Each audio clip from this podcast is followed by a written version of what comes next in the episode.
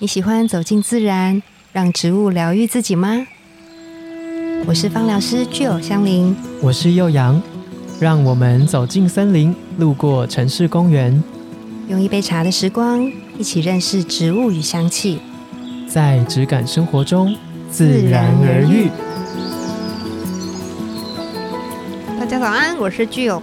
早安，我是幼阳。现在八月，我们录的时候是八月。对，时间就逼近了一个台湾一年一度的盛会。对，这个时候很很重要的一件事情，婆婆妈妈动起来，婆婆妈妈 因为要做一件事情啊，是是不是要做一件事情，就是普渡呀。什么时候要普渡呢？就是鬼门开的时候。嗯，对。但这个时候，我不知道大家从小到大对这一件事情的心态是什么？你说害怕的程度吗？我是从害怕到。就比较自然而然的可以跟这一个时间朋友相处相处的朋友，我也慢慢把另一个世界的朋友们真的当朋友，因为我有太多太多这样的经验了，太多这样的经验。可是我不是八字很轻的人，我是介于中间。嗯，对我可能我是体重比较轻，不是八字，年纪比较轻，年纪比较轻。对，就是小时候真的对这件事情是很害怕，因为。其实大人可能为了让小孩子比较好约束跟管理一点，都很危言耸听。好，就是说，哎，你北山安暖，就这沟位安暖安暖怎么样的？不能去玩水啊。嗯然后什么做什么都要小心啊，去哪里要怎么样怎么样啊？对。然后就会讲很多故事来威吓你。那时候年纪还小，就会觉得很恐怖，就会觉得这一个月份很恐怖，对，或是比如说大家都知道鬼门开就普渡嘛，就普渡这件事情就很可怕，还会有说什么哦。有小朋友把普渡的拜拜的东西吃掉，然后他就怎么样了？他就什么高烧不什么叭叭叭高烧不退，这么恐怖？你知道？哎，我没有听过这个，哎，没有吗？我的身旁的亲友们就会用这种方式来威吓小朋友。其实觉得你会把它吃掉才这样告诉你，就是希望大家尊敬，因为大人的心态都是你要尊敬对这个时节这件事情，跟我们要。祭祀他们，让他们哦，告诉他们说，你们可以好好吃东西，怎么样怎么样的。嗯，对，就像有一个很知名在讲这一个故事的台湾动画叫《魔法阿妈》。嗯，对，不知道大家知不知道，他就是在讲这个文化，我觉得很有趣。嗯，然后这件事情就到长大之后，像我们公司只要是普渡都会拜拜嘛，就任何地方只要在台湾，就可能很多外商来台湾都会觉得很有趣吧。就是只要到这个时候，大家就必须要。全公司上上下下都一起，嗯，然后在什么时间点一起拜拜这样子，有点像是一个民俗活动，就大家一起的传统。对，然后小时候都会，就像刚刚说的，有点害怕担心，到现在长大就会想说，哇，这些饼干我不知道吃多久。而且其实就是宁可信其有，就是有的时候有有人会说啊，我不相信这些，或很理性的人，但是我觉得不要贴齿。应该这样说，我觉得这一件事情是精神的一个集合。对，当这一块土地或者这个国家的每个人都相信这件事情，它就有可能会在这里发生。嗯，对我是这样想的。你说有点像是，就是比如说向宇宙许愿，对，类似这台湾这块岛屿，全部的人在这个时候都向宇宙在想着这件事情，许愿说要平平安安、顺顺利利这样。对，要避免一些就是民俗上的禁忌什么的。当大家相信这一件事情。我觉得就要跟着一起相信比较好。对对，比如说什么晚上不能剪指甲啊，凌晨不能晒衣服啊。嗯，这么严重？你是说对还削苹果之类的？还有还有就是泡澡啊，就是说不要太晚泡澡。你不知道就有很多啊？是不是因为我的生活的环境都很多危言耸听的故事？你被吓大的是这样？对，就是还有说我不知道是阿妈还是谁，反正就是长辈就有跟我说，浴缸是。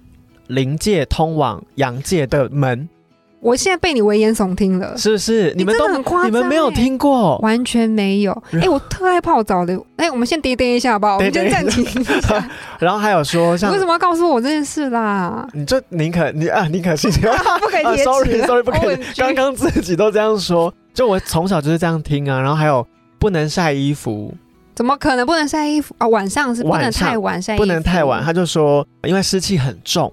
好，就是在那个衣服都会晒得很密集嘛，湿气很重。我的想象是，以前说不能晚上晒衣服的原因是，哦，你可能在阳台晒，比如说白色的衣服，然后你在那边悬挂，可是远远的邻居看不到你，但他看得到白色的东西在动来动去，嗯，可能就吓到或什么。我就后来长大才都理性的思考这一些，比如说浴缸等等这些，可能只是为了避免人多想，或是多去做了一些危险的事，嗯，然后用一些小故事激烈的方式来告诉你，对，比如说不要去海边玩，有可能就比如说我们以潮汐来看，也许这个时间它就是比较容易有一些。潮汐的现象啊，或是等等的，嗯，它会造成我们会有很多危险的因素发生。嗯，我觉得这都是长大后大家可以冷静冷静的去想一下。哎，那既然你这么多危言耸听的事，那你说你有遇过很多吗？你也跟我们分享一下。有，我应该之前在我记得杜松讲过，我就有讲过，我很常被压。大家有听过鬼压这个是是会很恐怖的吗？恐怖程度大概几颗星？我有一个，我有一个我亲身最恐怖，但我记得我有跟吉儿说过了，就是我大学的时候。那那哦，我先讲轻松的，就是大学的时候，我的那个年代，我的那个年代，我大学的时候有流行年前 差不多，就是有流行一个叫做废墟探险的事情。在我的墟里面，对，在我的同年龄层里面，而且不是只有我们大学，是所有这个年龄层的人都在台湾的各地探险。嗯，然后就还有一个社团叫什么废墟研究社。嗯，然后进去之后，你就会看到很多人，就比如说，哎，在台中这样有这样一个地方，那以前就很喜欢酷酷的嘛。嗯，我可以去一个大家可能不知道的地方拍照，就会很开心、很兴奋这样子。然后就跟一个朋友刚好有一次到那个区域要买东西，就为了做作业。然后就刚好在附近，我就问他说：“哎，我们刚好在社团看到的一个点很近，你要不要去？”这样子，他就说是可以啦，但是我们就再判断看看这样子，因为他是比较敏感的人。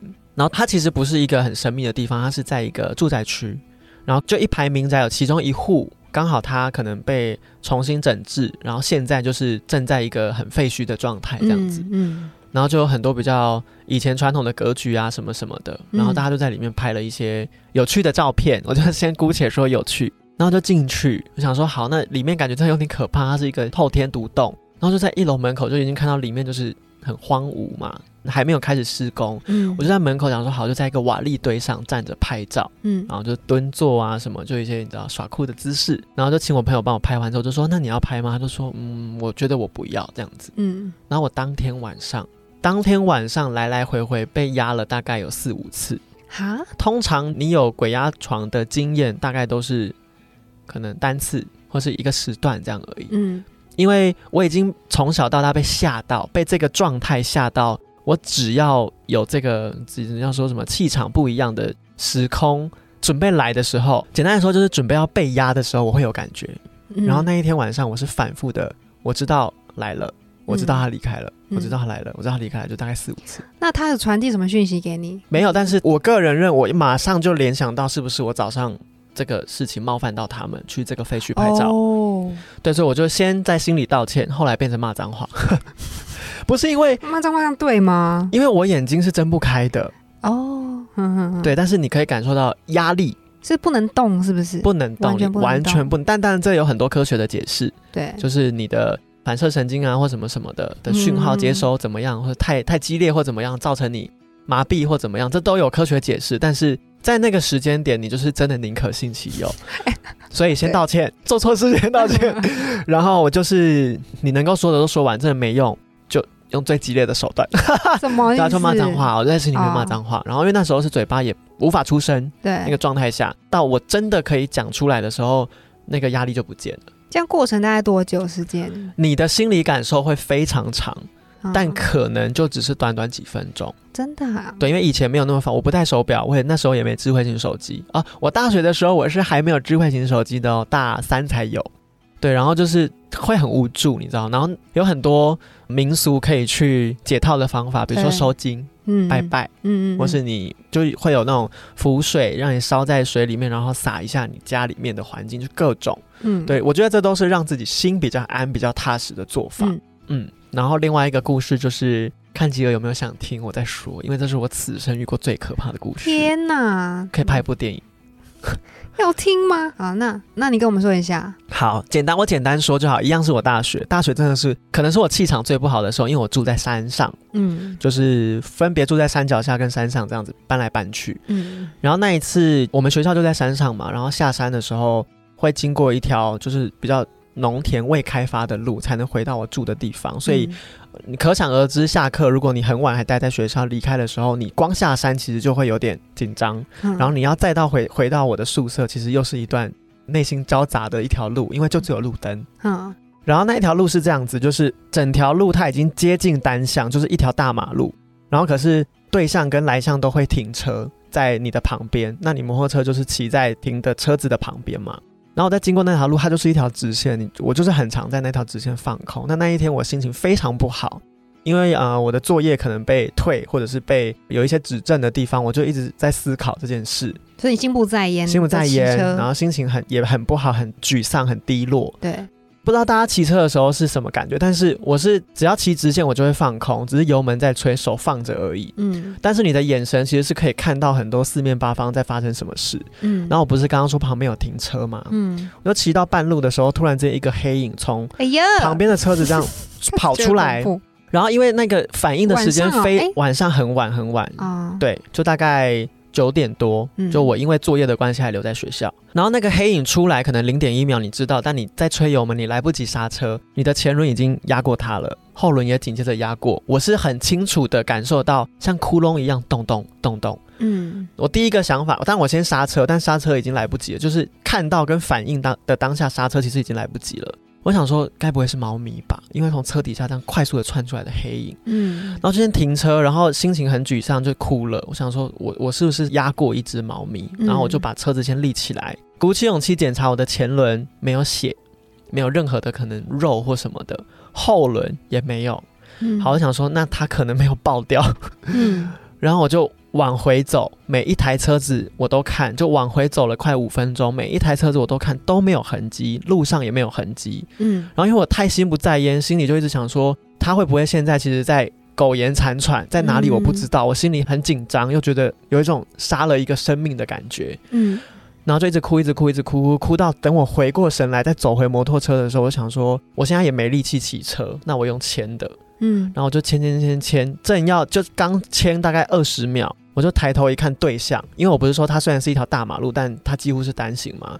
我就看对面在办丧事，嗯，然后猫咪冲出去的方向就不，我不知道是猫咪那个黑影冲出去的方向就是那个办丧事的方向，嗯，然后我就整个人抖了很大一下，然后我就在哭到不行，我就打给我当时的。另一半，嗯，我就说我遇到这些事情，然后他第一句这样跟我说：“你怎么会压过一个猫咪这样子？”重点放错。对，然后我就我就觉得不行，我现在没有办法从这边得到安慰，我就挂他电话，然后就牵车牵了五分钟还十分钟，然后我根本不知道花了多长时间。回到家，然后就大哭，跟室友就哭诉，然后就说怎么办？我现在也不知道到底有没有真的发生。然后他就说：“那明天就你先好好休息，明天我再带你去。”收金这样子，对，然后就去收金，确实就是这个都是大家心里面的感受啦。我确实一进到庙里，我身体就不舒服，嗯嗯，然后呃，我有跟庙公简单的说了一下我遇到的事情，那他就请我怎么拜，然后怎么说，怎么跟我记得应该是土地公就怎么讲，然后请他保佑你平安什么什么的，然后就最后还有给我一个护身符这样子，嗯，就走完。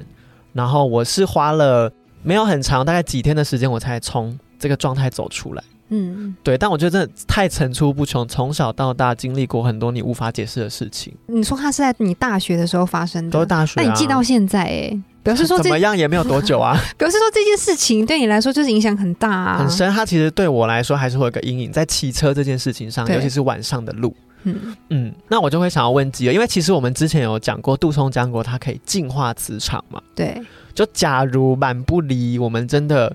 不一定是像我这样子的事件遭遇，我们最常会担心的是出国旅行，嗯，或者去一个陌生的地方生活或是居住的时候，你难免会有我觉得水土不服。嗯，我先不要说是什么状况影响，但我觉得水土不服的情况下，你为了要让自己心安一点，是不是在精油也会有一个系统或是方式，它可以让大家除了心安之外，它也真的能够有效净化磁场。嗯，像我们就是出去，像刚悠扬说，就是我们出去旅行的时候，真的很怕会遇到像这样子的突然拜访。对，突然拜访。对，然后没有按电铃的那种。对，通常他都不按电铃，没错，不按。但是呢，就是像我们方老师出去的时候，我们一定都会带精油在身边。嗯，像我之前有听一个朋友跟我分享，我遇到好朋友来拜访的时候，那时候我还没有开始使用精油。嗯，对，那我开始使用精油之后，其实我后来没有太多这样的经验。